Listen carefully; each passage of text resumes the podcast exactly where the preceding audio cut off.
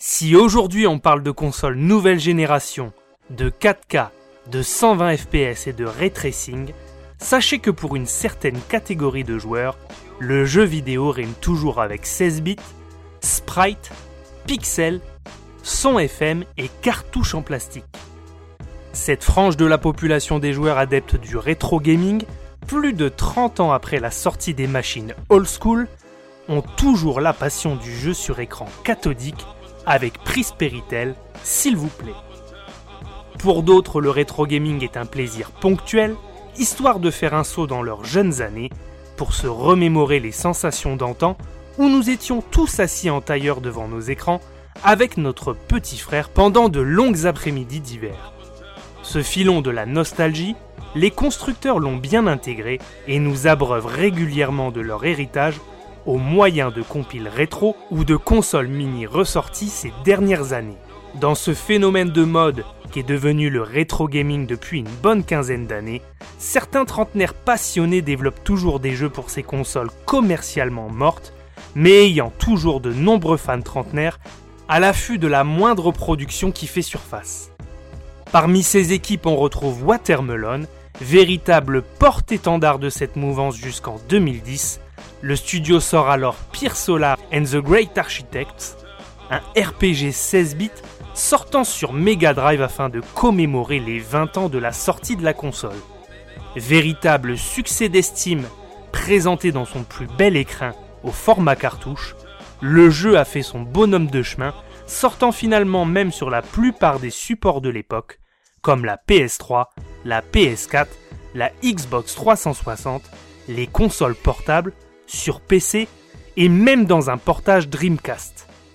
Les versions physiques rétro s'arrachant comme des petits pains et voyant leur cote sur le marché monter en flèche, Watermelon s'est décidé à lancer de nouveaux projets ambitieux dans la foulée de la sortie de Pire Solar.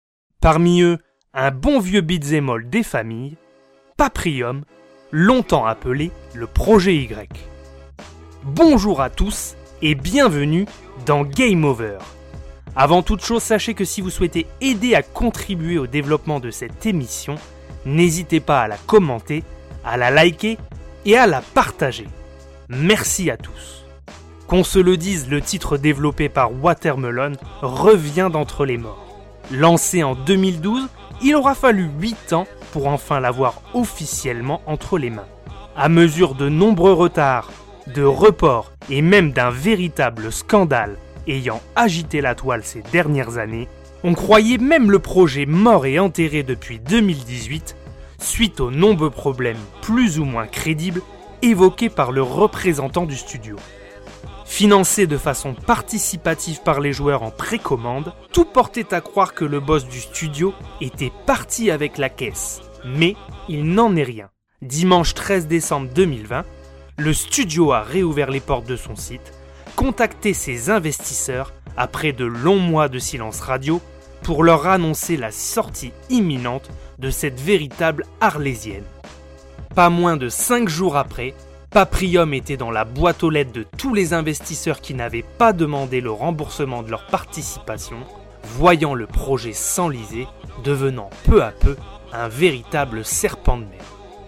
Ayant donné 50 dollars il y a plus de 8 ans, j'ai tout de même laissé sa chance au studio, pensant que dans le doute, le jeu sortirait peut-être un jour. Huit ans plus tard, me voilà à 36 ans marié, propriétaire d'une maison, père de deux garçons. C'est dire si l'eau a coulé sous les ponts depuis. Paprium pour sa version investisseur se présente donc dans un format cartonné du plus bel effet, agrémenté d'une tonne de goodies, totalement inutile et donc indispensable. Vous retrouverez donc différentes lithographies, un comic book volume 1 en noir et blanc et en anglais, terminant par un calendrier de l'année 1988, année de la sortie de la Mega Drive au Japon. Comble de la surprise, un slip Paprium, ou plutôt estampillé Watermelon, que je me ferai la joie d'essayer en privé, ce contenu étant réservé bien sûr à tout public. Vous retrouverez un pins, un très joli artbook en couleur et le sein du sein, la cartouche Mega Drive dans un packaging d'époque que j'ai choisi en version pâle avec sa bande bleue caractéristique. Tout est vraiment bien présenté, sous blister rigide, comme si elle sortait tout droit de chez Score Game, Mammouth ou les supermarchés continents.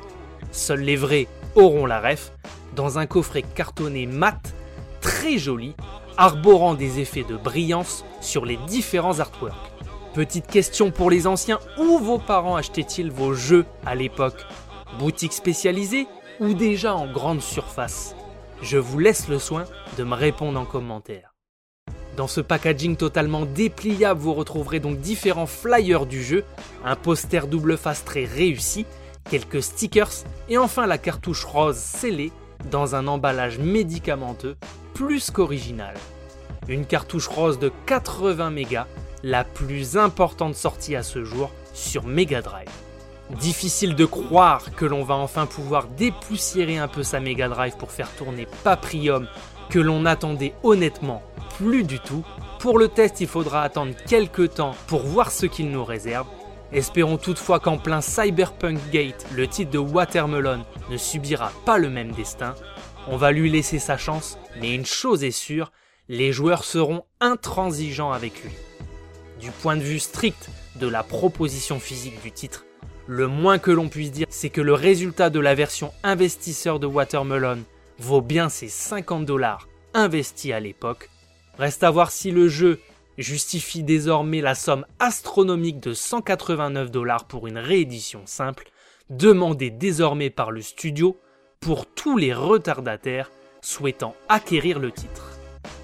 Voilà, c'était Game Over, n'hésitez pas à vous abonner à liker et à commenter ce contenu si vous l'avez apprécié. On se retrouve très prochainement pour une nouvelle émission. A plus